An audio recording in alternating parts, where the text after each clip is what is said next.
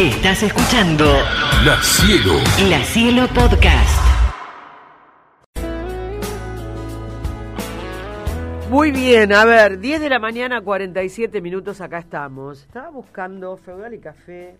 Mira, porque yo hice un podcast el año pasado que hablaba sobre mapuches. ¿Te acordás cómo se llamaba nuestro investigador de cabecera sobre mapuches del CONICET? Ah, no cuál era Sebastián. Eh, Yo, yo tengo tanta, me, tan poca, es feudal y que fue que escuchar los últimos, el asilo podcast. Sebastián Valverde.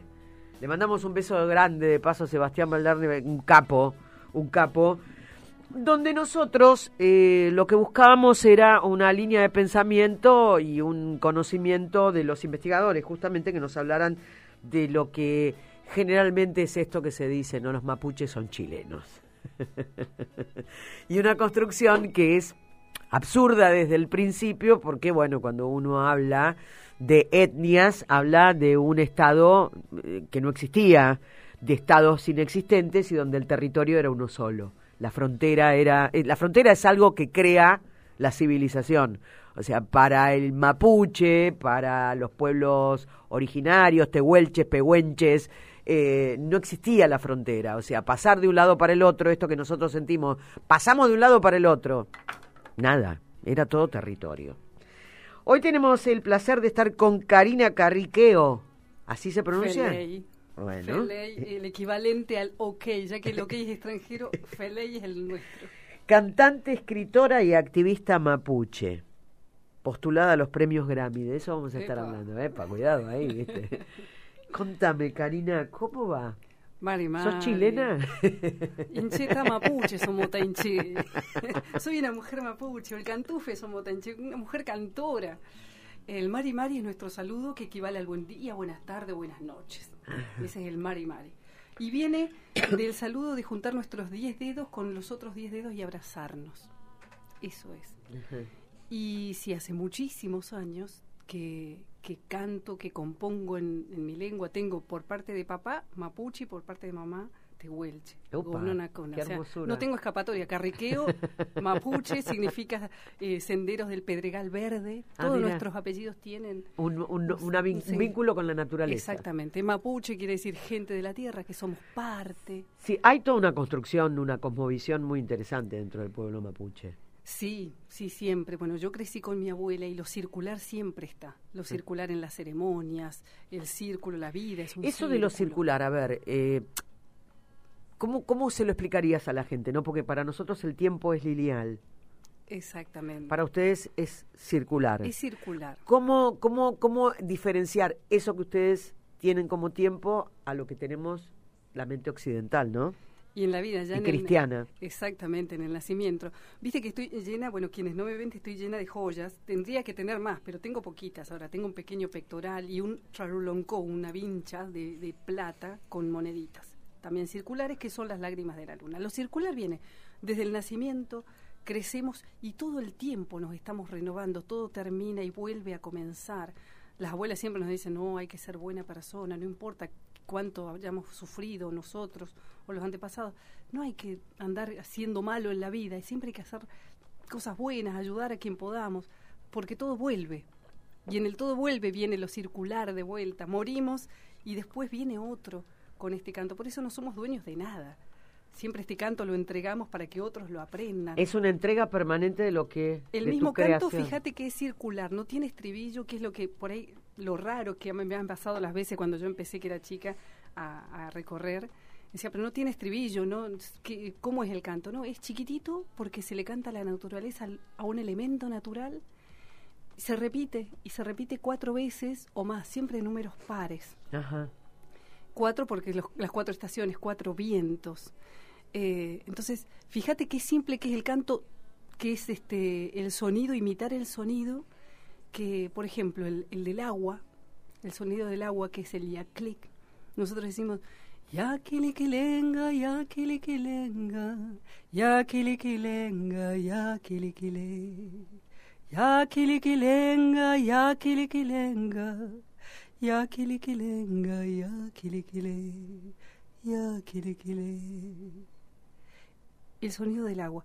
Y hay animales Por ejemplo, la víbora tiene su cantito. Y la víbora, a veces dicen los chicos, pero la víbora no hace ruido, no hace nada. ¿Cómo hacer para cantar? Y se canta el movimiento. Entonces, si uno cierra los ojos y canta ese movimiento, cantaríamos así. Coyole, coyolea, coyole, coyolea, coyole, coyolea, coyole, coyole. Es eso. Y después hay otro, eso que estoy haciendo se llama tail. ¿Qué está ahí? Canto sagrado es elemento natural. ¿Viste que hay muchos nenitos que le están poniendo de nombre tayel? Sí. Bueno. Ah, ya tenemos un taller. Bien, viene de tail, del canto sagrado mapuche a un elemento natural. Y después tenemos nuestros instrumentos. El cultrum que tengo acá, una vasija de madera, de caldén, con un cuero de potro. Los dibujos que tienen son siempre distintos en todos porque es muy personal. Las abuelas me enseñaron que hay que soñar lo que uno le va a dibujar al cultrum. Entonces Lo arman ustedes. lo armamos nosotros, soñamos, esperamos que venga ese sueño y soñamos. L- tiene los cuatro puntos cardinales, el rastro del pangué, del puma, porque desde que soy muy pequeña siempre sueño con pumas hembras. Entonces las abuelas dicen, esa es la fuerza que tiene usted. El puma hembra, el antú, el sol, caí en la luna, nuestra amiga, que después vamos a contar por qué es nuestra amiga y viene de la platería que usamos, el lucero y el símbolo de vuelta del movimiento, lo circular. Eso significa esto. Y acá en el medio, como tengo mamá tehuelche, la flecha de la bandera tehuelche. Esta flecha nosotros la tenemos en la bandera y acá también. El día que haya en este territorio una reparación histórica, esta flecha se va a borrar. Es en representación de nuestra lucha, nuestros derechos, nuestros espacios, que nos permitan, como ustedes hoy, poder venir y compartir un poquitito de la cultura para que se conozca. Como decíamos hoy, eh, está lleno de, de ignorancia el ambiente Sí, y sí, es sí. necesario. No, no, y aparte palabra. se fomenta, me parece también, ¿no? Ese hecho de... eh, vivimos un tiempo donde el enfrentamiento, el insulto, la actitud peyorativa hacia el otro, la descalificación, es eh, la moneda corriente. Eh, se evita el diálogo y se construyen verdades de perogrullo, ¿no? Claro. Breves, cortitas, sin ningún tipo de fundamento. Calcula que yo me crié en una, soy de una generación, tengo 44 años, una generación donde la escuela se burlaban desde el apellido, aún siendo de, nacida en Bariloche, donde se burlaban desde los maestros hasta los compañeros del apellido, por el color de piel, los pelos duros como caballo, como cerda, no nos tocaba el regalito del Día del Niño, pues nos separaban por negritos y blanquitos, así que los negritos no nos tocaba nada, nos tocaba la bolsita con caramelos. ¿Esto en Bariloche? Sí. Entonces, pese a todo eso, poder lograr la fortaleza, eso habla de una transmisión muy importante y muy fuerte de nuestras raíces. Eh, Vos sabés que cuando yo estudiaba historia, me acuerdo que cuando estudié antropología, etnología y demás, eh, generalmente se hablaba de que eh, cuando comienza la educación occidental sobre los pueblos originarios, se decía que bueno que tenían un coeficiente intelectual más bajo, que no entendían, que tenían- hasta que descubren, curiosamente, las luminarias que manejaban la educación en ese momento, que lo que pasaba con los chicos de los pueblos originarios, que era que en su hogar hablaban su idioma nativo y entonces cuando llegaban al colegio y les hablaban en castellano no entendían. Eh, este tipo de cosas así, este simplismo, ¿no? Para, para, para establecer lo que es una persona de un pueblo originario, ¿sigue existiendo? Sí, y se ve hasta, yo lo distingo porque me gusta mucho ver los rasgos. Cuando voy caminando en el tren, voy distinguiendo mapuche, tehuelche, Ah, sí, guaraní. ¿ustedes se reconocen los rasgos? Los rasgos están remarcados, hay que prestar atención. Hay guaraní, toba, es policía, es bombero, es médico. Por todos lados hay originarios acá. Entonces, eh, eh, sí, cuando yo iba a la escuela, a los morochitos no nos repetían las cosas y total nos costaba. Éramos burros ya. No, per- no, se per- no pierdas el tiempo con esa gente que siempre nos sentaban atrás. Entonces ya ahí viene, y claro, nos costaba mucho porque en nuestra casa sí se hablaba la lengua O sea, hay una Argentina blanca. con el pensamiento, no es blanca. Hay muchos que tienen el No, pensamiento. no, bueno, blanco. por eso, pero digo, sí, eh, sí, sí, marcada. marcadísimo. Y tenemos otro tiempo, que eso también me doy cuenta, que yo ahora que voy siendo grande lo voy, me doy cuenta que lo tengo, que es el de ser silenciosos. Entonces cuando llegábamos a la escuela, teníamos el silencio que teníamos en la casa. ese silencio porque la escucha es importante. Cuando se hacen los trabum, las conversas para arreglar algo o en ceremonia, que nos ponemos en semicírculo, empieza a hablar el lonco, el jefe de la comunidad, ¿no? el, el líder. Y se sigue hablando en sentido contrario a las agujas del reloj, uno por uno. Cada uno habla el tiempo que quiera hablar, no hay límite. Y eso desde el más grande hasta el más pequeño. O sea, los niños también es- tienen ese momento donde ellos hablan, expresan qué es lo que sienten, qué es lo que van a hacer, qué es lo que quieren hacer y van aprendiendo algo tan importante como la oralidad. Claro. Entonces, el tiempo es otro. En el andar es más pausado, en el hablar es pausado. Y claro, la educación lo mismo. Esperábamos ese tiempo que nos dijeran qué tenés para decir y nunca llegó ese tiempo. Nosotros esperábamos. Y ahí es donde dicen, no, tienen otro coeficiente, no son lentos, son burros, no Sí. aprenden. Y ahí viene. Claro, eh, el tema es que es comprender eso. Vos sabés que yo tengo una, una tía paraguaya muy callada. Yo sé, o sea, cuando viene conmigo, cuando paseamos y qué sé yo, a veces a mucha gente le cuesta esa, ¿no? Ese silencio. Sí, Como eh, no lo comprenden o creen que está figoneando o es que está pensando o está, ¿no? claro. elucubrando, por ponerlo en algún término. Exactamente, y cuando vas a alguna comunidad o te encontrás con estas personas mayores, claro, primero nos tomamos el tiempo de mirar a la persona, de mirar qué hace, cómo se comporta, qué dice, Claro, cómo es su claro. pensamiento. Y me pasaba con muchos abuelos en la comunidad, sobre todo los toldos, que por ahí llegaba gente nueva a la comunidad para mirar, para vivir una ceremonia por primera vez. Y los mayores siempre en silencio la primera media hora, una hora, observando. Cuando escuchaban algún comentario fuera de lugar o, o que alguien iba con otras intenciones, ya se daban cuenta. Y entregaban o no entregaban su conocimiento. Claro.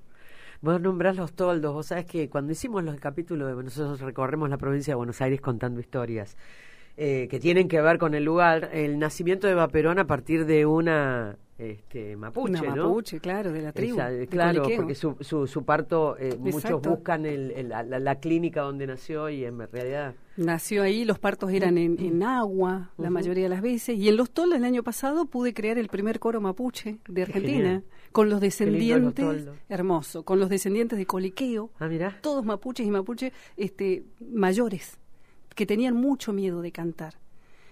Pero, ¿Y ahí en los toldos hay una comunidad mapuche fuerte? y el 80% de los toldos ah, es sí, mapuche. Mira. Todo lo, vas y ves a Coliqueo en todos los Ah, tengo que volver a Mapu, eh, tengo que volver Sí. a, porque nosotros fuimos en busca del camino de Eva Perón, ¿no? Terminamos en Jurín, etcétera, etcétera. Llegas Digo, me parece- al pueblo y el pueblo es mapuche. No vas a encontrar una toldería, un lugar donde están todos. La antigua tribu son campos que se fueron vendiendo. Algunos lo fueron vendiendo por chauchas Claro. en la década del 90 y se tuvieron que ir a un ranchito al, al, al pueblo. Pero oh, se juntan en comunidades, hay más de cinco comunidades. Cuatro de ellas conforman el coro. Gente mayor que tenía mucho temor, porque decía que la gente se va a reír de nosotros por todo lo que sufrieron ellos. Los Sí. echaron del campo. Bueno, eh, sí, no, no pasó sí, eso, pasó todo lo contrario. Sí, sí, tienen esa visión de... Es lamentable, miedo, ¿no? Sí, es miedo. El miedo no, y lo que me costó para que suban la primera vez al La escenario. tu- subestimación también. tuve que organizarlo. de, Bueno, ya es hora de subir y no querían subir. Entonces tuve que ir. Digo, ¿qué pasa? Y estaban todos medios así asustados. Entonces les dije, mire, todos la pasamos mal.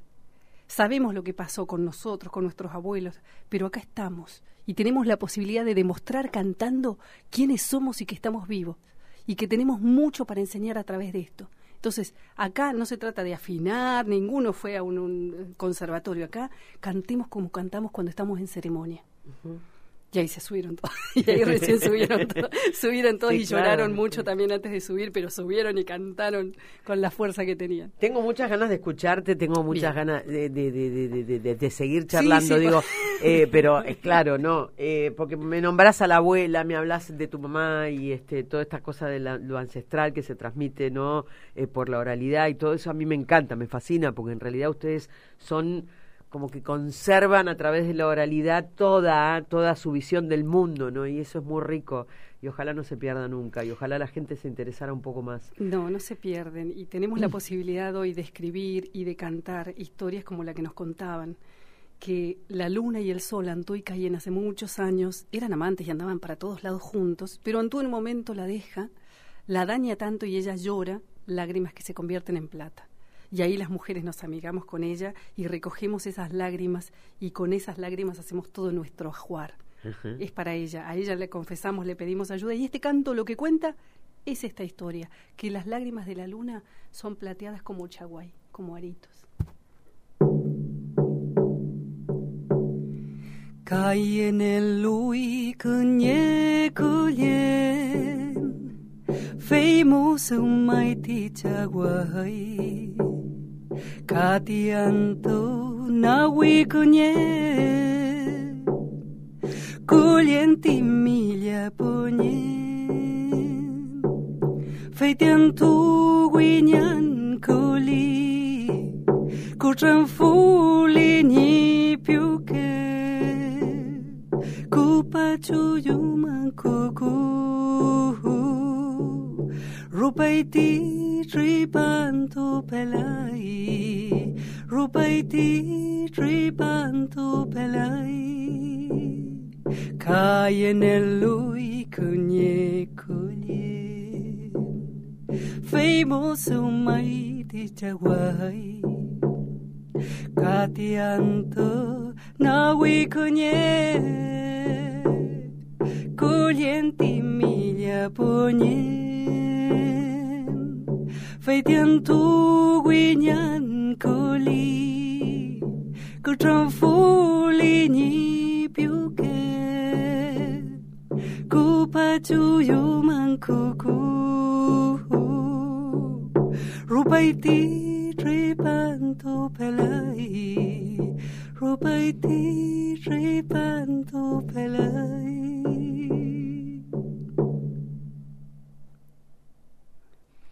A mí me puede, yo imagino, yo, yo imagino el silencio de esos lagos inmensos del sur, ¿no? Y, estos sonidos, y, digo, eh, ¿cómo en la vorágine que vivimos en el mundo, ustedes se abstraen y logran mantener esto, ¿no? El rito de la cultura, de la... cómo educas a un niño mapuche? En el medio de todo este quilombo. es que ellos nacen. Esa es la verdad, ¿viste? Nacen. Cirito, que Vladi pudo ir a una ceremonia el otro día, lo llevé por primera vez. Él es de acá y es quichua, su origen quichua, y me está ayudando en la producción del nuevo disco. Él fue por primera vez y le sorprendía de, de Cirito, que tiene ocho años, y él ya es un adulto, o sea, ya puede expresarse gracias a esta oralidad que hablábamos, sabe tocar los instrumentos y se acerca a vos sin conocerte y vos le decís, Cirito, ¿y esto qué es? Esto se llama ñorquín y se sopla, proba, mira, tenés que poner los labios, él ya tiene eso de transmitir y ya es. Nace y en la escuela eh, se distinguen enseguida los mapuche porque tienen ese otro tiempo también y en esto en esta funcionalidad de la de, de la computadora, de la, ¿no? Lo estamos aprovechando porque estamos haciendo diccionarios y actualizando con las abuelas cómo se dice mouse, cómo se dice... Por eso, pero digo, eh, lo, lo, podés meter dentro de este mundo que vivimos que es tan distinto al mundo que ustedes manejan intelectualmente, ¿no? Porque estamos aprendiendo y es un aprendizaje no solamente para los mapuche, para todos, la tecnología. Nosotros tratamos de aprovecharlas también para la cultura, desde mandar los emojis, se llaman los dibujitos por WhatsApp, en mapuche. Ah, mira. Tenemos ya, hay mucho, el feley en vez del ok, el feley, ah, mira. que equivale. Todas esas cosas las estamos aplicando y en los colegios, porque hace muchos años que recorro colegios, te puedo asegurar que este silencio que vos hiciste se produce así haya 10 chicos o 500. Es que es muy fuerte lo que pasa con la cultura de los pueblos originarios. A mí me pasa particularmente. ¿eh? Eh, hay como una hay religiosidad paralela a lo que es la manifestación artística que es muy poderosa, ¿me entendés? Yo creo que te toca algo de vos, porque como hablábamos hoy, todos tienen algo originario, porque aún la gente que por ahí me reciben en ciertos lugares con mucho prejuicio, es la primera que se emociona. ¿Cuál es el prejuicio con el que te reciben? ¿Cuál no, Marce? ¿Cuál no? Primero, ¿de qué es capaz esta... Eh, desde preguntarme vos qué relación tenés con la lectura, desde preguntarme... Ah, sos una india que no sabe nada. Exactamente. Por no ponerlo en otros términos. Es peyorativo y despectivo todo. O encima quiere cobrar un cachet por cantar. Ah, mira. O encima... Qué atrevida sos vos, también. Muy atrevida. Entonces, siempre pasa, yo suelo usar este silencio para contestar, no contesto. Prefiero cantarles. Y cuando canto y miro las personas que por ahí son más hostiles a mi recibimiento, al final del concierto son las primeras que se acercan llorando. Eh, Karina, eh, uno lee en los medios de comunicación, dice, ah, no, Mapuche, John Esguala, ¿no? Sí. Que está preso en Chile, que lo traen, que lo sacan, que lo ponen, que los mapuches prenden fuego, que se quedan con los territorios que no les pertenecen, con la, la cumbre del volcán Lanín, que se la van a dar y no sé, se la entregan, no se entiende mucho lo que significa, el significado que tenía esa entrega, entonces se volvió atrás. Sí, ¿Cómo, Eh, cómo hago para explicar todo eso? Claro, porque hay un grado de confusión muy grande, Sí. ¿no? Sí, sí, bueno, partiendo desde que esto estábamos antes de la conformación de los estados, ¿no? Que las Sí. fronteras se vinieron a poner. Ante todas esas cosas por contestar es que decidí no solo escribir estos relatos, estos cuentos, sino también presentarlo ahora el 18 formato teatro, donde justamente todas estas cosas que vos acabas de mencionar están hechas sin decir una palabra, solo con la música que vamos a cerrar de fondo, que es el nuevo trabajo. Imágenes donde se habla de la propiedad privada, el derecho, la ley 26.160, el derecho a la tierra, estas acusaciones que tenemos, estas mujeres presas con sus hijos que fueron a parar y estuvieron yendo de un lugar al otro eh, que no sabían ni dónde estaban. Todo eso aprovecho también para usar todas las ramas del teatro, toda la, parte del arte. No estudié nada, soy autodidacta en todo, pero la pasión que tengo es tanta por transmitir que ocupo también estos lugares y creo necesario poder contestar a través del arte todo esto. La ley 26.160 es una ley que obliga a la República Argentina al reconocimiento de los territorios originarios eh, de, los, de las distintas etnias que ha habido en nuestro, en nuestro país.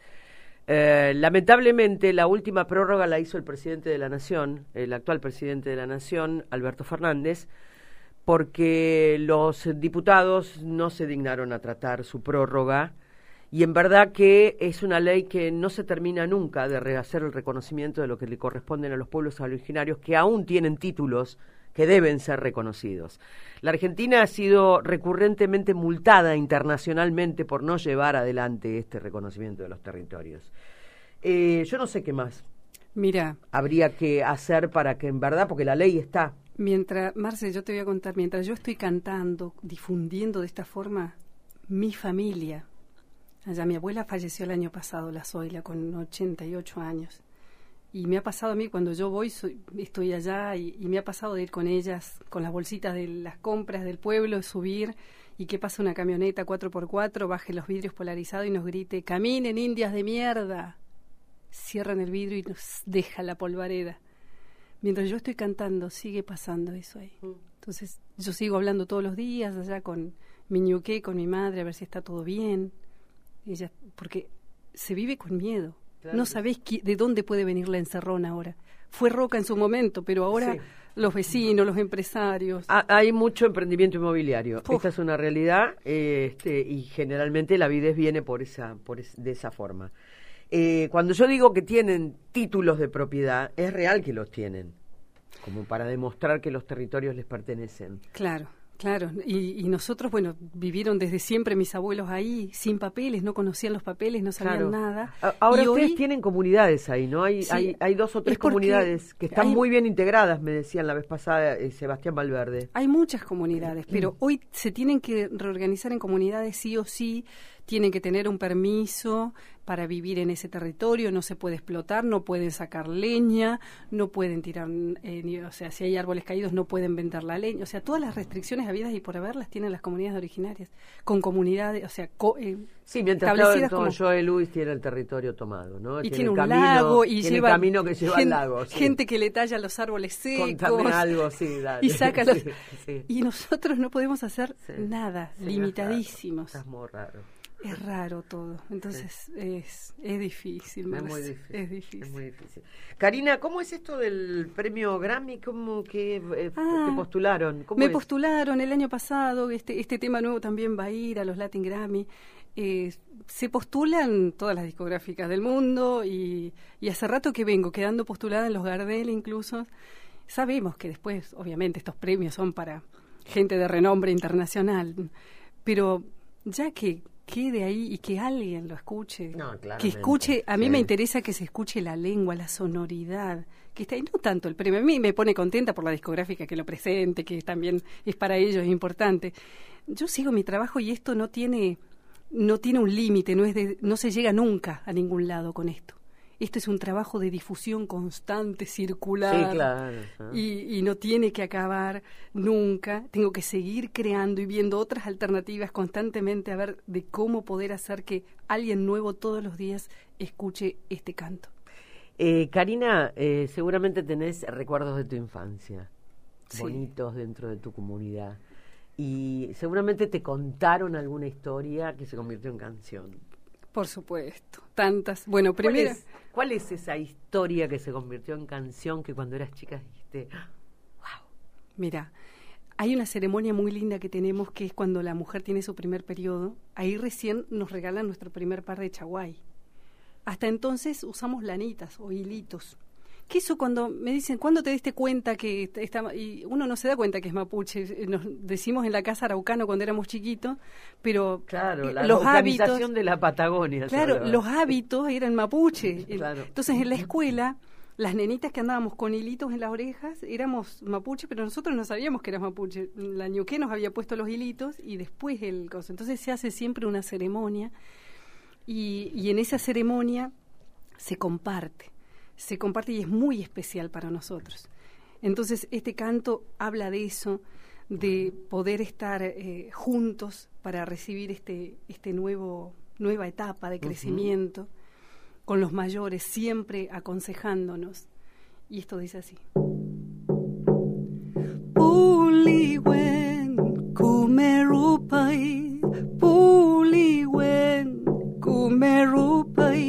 futa ke ne win futa ke futake futa ke ne win futa ke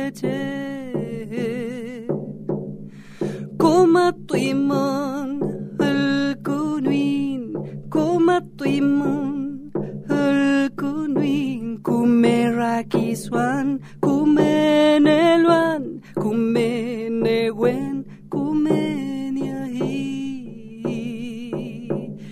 buen pensamiento Buen conocimiento Para tener sabiduría.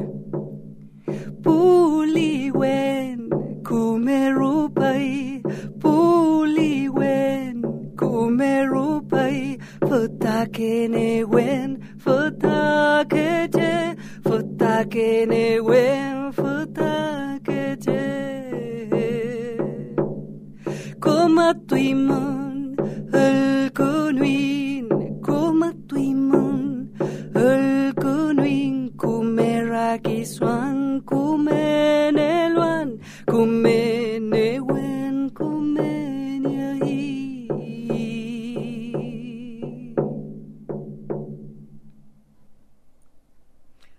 muy bella, en verdad. ¿eh? Santo May, gracias.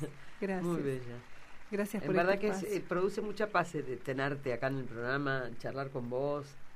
Y no, eh, eh, fue casual. Yo en verdad hace mucho tiempo que vengo hablando de este tema. La recurrencia es este, el hecho de que yo voy a, la, abrevo en las fuentes de los que estudian, busco gente, y después los otros vienen y me dicen, no, pero no es así como vos decís ni como ellos dicen. Pero bueno, ya estoy Claro. acostumbrada, ¿no? Y bueno, es la, es la Este, palabra desde adentro, digo yo siempre. Tanto la escritura como el canto sale de adentro. Es inevitable. Muchas veces ante los, los impedimentos y las piedras en el camino, muchas veces uno está diciendo, ¿por qué hago esto si, si me tratan así? Y me dura poquito tiempo porque al otro día ya me levanté con una melodía, con un canto, con un instrumento nuevo para hacer otro cultrún. O sea, es inevitable. Cuando haces el cultrum, este es el cultrum, ¿no? Este es el cultrum, Pero vos acá decías que esto es lo que soñaste, acá está, ¿no? El Eh, dibujo, el todo dibujo lo que y demás. Y, pero eh, todos tienen el mismo dibujo, no. No, cada uno sueña lo que le pasa. Sí, siempre los cuatro puntos cardinales, o dobles, dobles líneas, eh, o sin el círculo en el medio. Son todos distintos, es muy personal, como las prendas de plata que Y uno yo, por usa. ejemplo, podría tener mi cultrum. Podrías tener tu cultrum, pedirlo, hacerlo. Hay un artesano en, en Neuquén que me está haciendo otro, más grande, que siempre el artesano pregunta, ¿querés que le ponga algo adentro eh, antes de cerrar el parche? A veces se le pone simplemente un canto. ¿Qué te gustaría que pasara con tu pueblo en la República Argentina?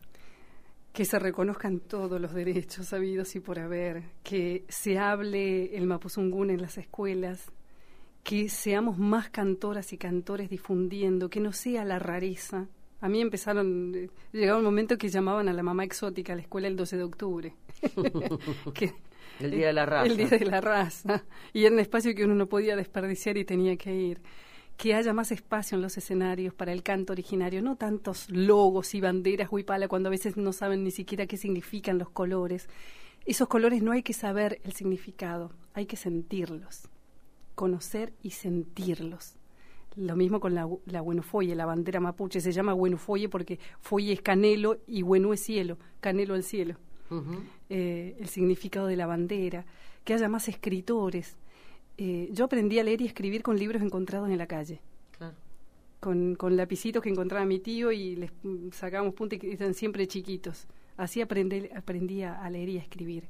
Y este libro que anduve con el libro bajo el brazo el año pasado, caí en una editorial y le dije, tengo este material y no tengo plata para hacer un libro. Y me contestaron a las dos semanas, queremos publicarlo. Y lo, fue una linda prueba para mí porque no me corrigieron absolutamente nada. Cuando el lago está quieto. Pasa algo eh, cuando el lago está quieto. Pasa algo en el sur. Nuestra creencia tehuelche, cuando el lago está quieto ¿Qué pasa? y hay una leve brisa, Sí. mi abuelo Lorenzo veía el caleuche, ese gran barco que ven los ancianos antes de partir, que anda recogiendo las almas costa a costa. Eso es lo que pasa cuando el lago está quieto. ¿Por qué nos interesan tanto las historias mexicanas? ¿No viste? Que el Día de los Muertos. que- Siempre va- de otro lado, va- claro. Vamos para otro lado siempre. ¿Y por qué no conocemos lo que pasa en nuestro territorio? Porque justo- no le dimos difusión, porque a Porque- nadie le importó. Porque en general cuando yo eh, estudiaba, tuve la suerte de tener una carrera maravillosa de cinco años donde teníamos etnología, antropología, pero en general se decía, bueno, no, pero la cultura de los pueblos aborígenes de nuestro territorio no era muy completa porque estaban arrinconados, porque el Inca se los, este, lo- lo- lo- los este, logró dominar, entonces, ¿esto, ¿eso es tan cierto? Lo que pasa es que la historia está contada por los antropólogos y los estudiosos que iban y veían lo, y escribieron lo que vieron. No, no hablan mucho, son esto, comen aquello. ¿no? Y nunca les preguntaron. Nada. Nunca nos preguntaron a nosotros cómo era. Bueno, el atrevido de Darwin dijo que eh, este, lo llaman a ser Que parecía, sí, sí, animales. eh, la continuidad de la cadena evolutiva, ¿no? Que él no había encontrado. Exactamente. Y hay tantas cosas para contar y para conocer que me... Este libro está lleno de vivencias también, por otro lado. Es ver lo mágico en lo real. Tiene que es la cosmovisión pura de la cultura, que está ahí que cualquiera la puede ver. Pero estamos distraídos con la tecnología, con la computación, con los autos que pasan. Y a veces hay que centrarse y primero ver uno mismo y ahí empezar a ver lo otro, querer verlo, hay que querer verlo. Cuando uno va a la Patagonia, no hay que ir solamente a sacarse la foto al centro cívico, hay que hacer unas cuadras más y hay una abuela mapuche vendiendo sus medias de lana. Ahí vamos a ayudar a un mapuche y ahí podemos conocer realmente la cultura. Ujú. ¿Siguen teniendo en su comunidad estas actividades de tejido? de- Ah, mi mamá está hilando desde todo el invierno, se la pasó hilando, a uso se hila ya. Eh, sigue tejiendo, de hecho tengo que ir a buscar una encomienda con gorro de lana porque siempre tiene miedo que yo pase frío, entonces me manda gorritos y medias de lana. Sí, sí, sí. sí. La- Sí, el telar, de hecho, mi abuela Zoila cuando falleció me mandó el último tejido antes de fallecer de su mamá. El último telar mapuche tejido por su mamá, todo remendado, lana vieja, pero es el que va a aparecer en el videoclip de este tema que vamos a escuchar ahora, un tejido antiguo, antiguo. ¿Cuál es el rol de la mujer dentro de la Porque El- vos hablas de mamá, hablas de la abuela, hay como una transmisión de la cultura y de, de- de- de- del rito a través de la mujer. De la mujer siempre. Es que para nosotros, al ser la luna nuestra líder, la mujer siempre fue líder. Todo se le consulta a las pillancuye, que son las, las que cuando uno se va poniendo anciano, va siendo el sabio, va siendo el la consejera. Eh, los machi, por ejemplo, que eran los que curaban a través del sueño y con las hierbas, eh, podían ser hombres o mujeres, pero este, se vestían, incluso si eran hombres, se vestían de mujer, eh, porque tenían ya su interior femenino. Entonces el respeto siempre fue muchísimo, muy grande al rol femenino en las comunidades. Es la que toma la iniciativa, la que aconseja, la que enseña el canto muchas Claro. veces, Claro. la que transmite. ¿Y el hombre? El hombre es el más el que hace el trabajo más duro, para el más el artesano. eh, habla menos siempre en, en la en los trabum. El varón habla menos, pero no deja de tener esa sabiduría, ¿no? Siempre se lo consulta. De hecho, la- estos últimos años he tenido muchos amigos loncos que ya han partido, loncos, jefes, abuelos, que, que me han enseñado mucho, también compartiendo en esos silencios y en esas conversas sus historias, eh, que, que aproveché para, para grabarles pidiéndoles permiso y las entregué a la que fue una propuesta que hice a la Biblioteca Nacional para que en vez de libro cree la primera audioteca de pueblos originarios. No sé. Me decías recién algo de la biblioteca. Claro, que es, eh, todas las cosas que propuse y quedan. La audioteca es una, se puede buscar en el buscador, en vez de libro uno pone audioteca de las primeras naciones. Eso es algo que estoy insistiendo. Primeras naciones. ¿Pero dónde lo habitantes. buscas? En el buscador de la Biblioteca Nacional, Ajá, en la página principal, en- uno puede buscar libros. Sí. Bueno, ahora puede poner Audioteca de las Primeras Naciones Perfecto. y aparecen los testimonios que la propuesta fue la siguiente. En pandemia me propuse juntar testimonios que cualquiera pueda entrevistar a los abuelos por WhatsApp. O los abuelos que tenían celular y que aprendían a usar el WhatsApp me mandaban sus testimonios y lo que les pedía a la biblioteca sí que no haya tiempo, límite de tiempo, porque los abuelos son largueros. Claro. Somos largueros para hablar.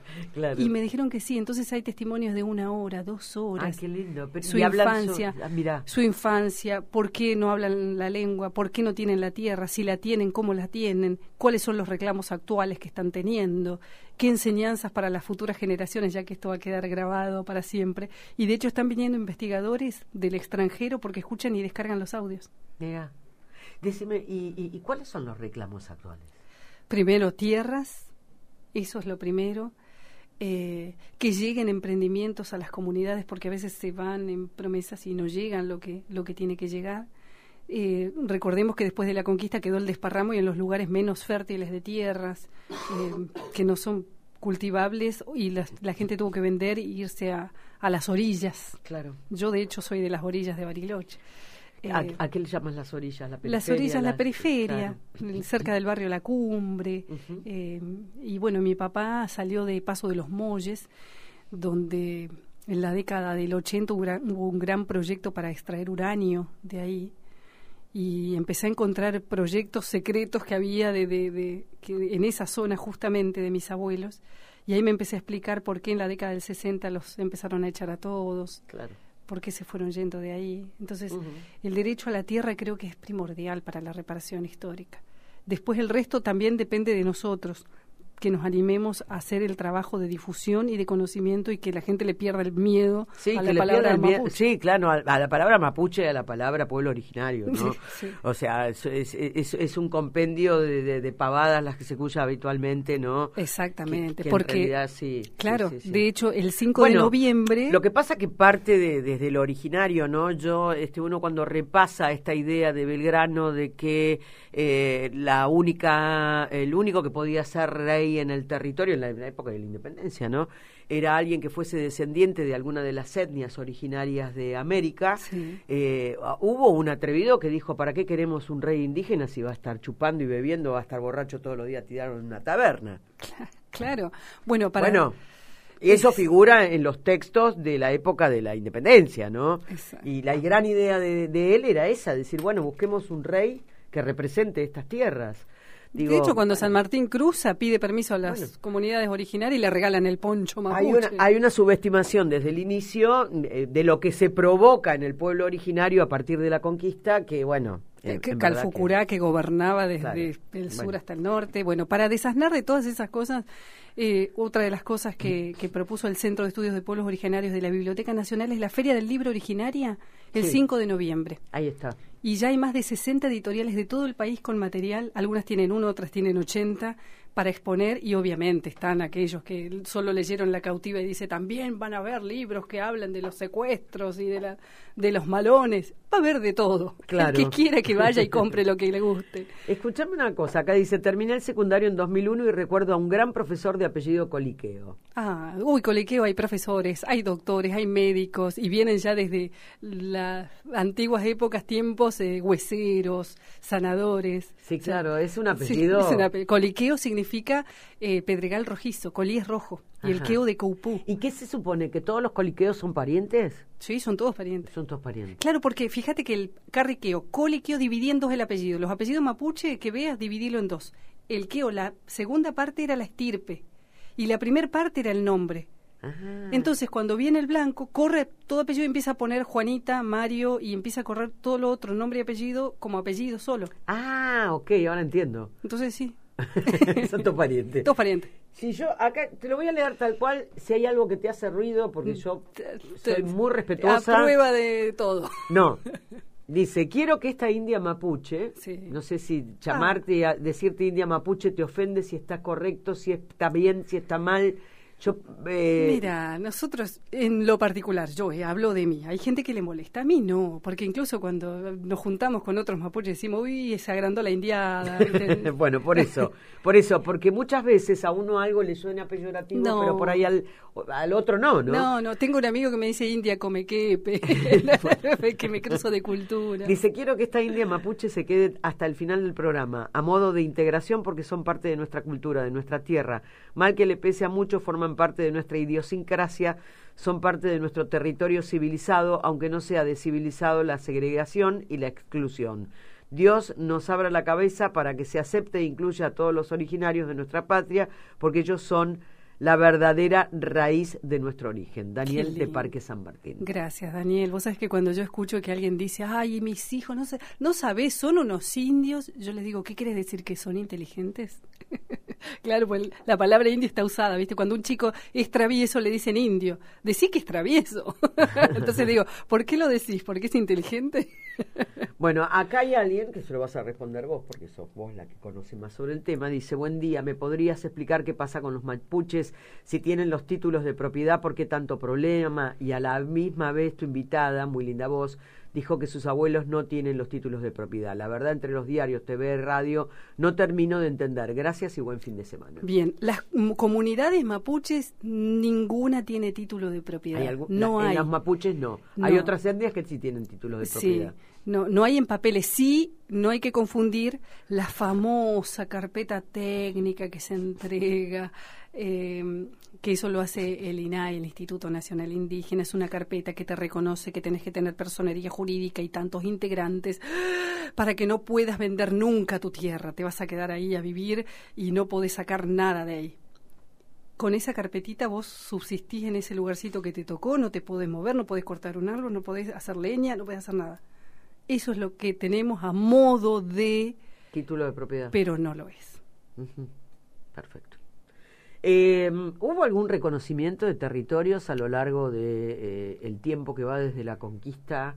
Tiene que haberlo habido. Sí, ha habido reconocimiento, sí, en distintas comunidades lo han podido lograr, Sí, porque que se esto, reconozca. y esto se lo aclaro a este chico porque en verdad eh, su pregunta me suena medio como, no, como dudando de lo que yo digo, como si estuviera tratando de mentir o inventar alguna cosita. Claro, no, es, Eh, en no verdad lo- que di- difiere mucho de comunidad en comunidad. no Esto- es lo mismo reconocer que tener títulos de propiedad.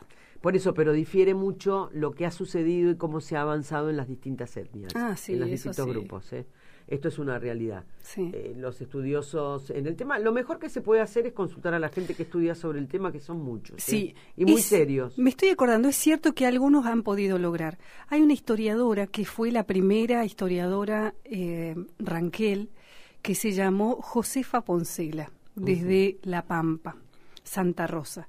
Josefa, en la década del 40, en 1942, ella escribió un libro que se llamó La cumbre de nuestra raza, y ella se dedicó a estudiar, e investigar todas las culturas de América y a poner costumbres, usos, política, le encantaba la política, un libro así, 1942. Cuando lo publica, Josefa tenía 18 años. Su mamá Ranquelina, descendiente de Baigorrita, la lleva, hace declarar a la abuela para que cuente su árbol genealógico y en su libro todo el tiempo resalta la valentía de los ranqueles, cómo participaron en, la, en, la, en las distintas luchas contra los ingleses, en las distintas luchas por la independencia. Habla de las Islas Malvinas y de los ingleses y de, la, de lo mal que estamos si vienen los del norte. Josefa tenía 18 años cuando escribió ese libro. La Biblioteca Nacional lo va a reeditar. Bueno, sí, por eso eh, hay un montón de material para ah, leer y muchas cosas que eh, exceden a la tele y a la radio y lo que te puedan decir. ella salió de La Pampa con 19 años y estudió abogacía y defendió sus tierras y ella logró, sí, el título de propiedad de su familia. Hay, o sea, hay situaciones que sí. Sí, sí, sí, hay situaciones totalmente distintas. La Cielo, La Cielo. La Cielo Podcast.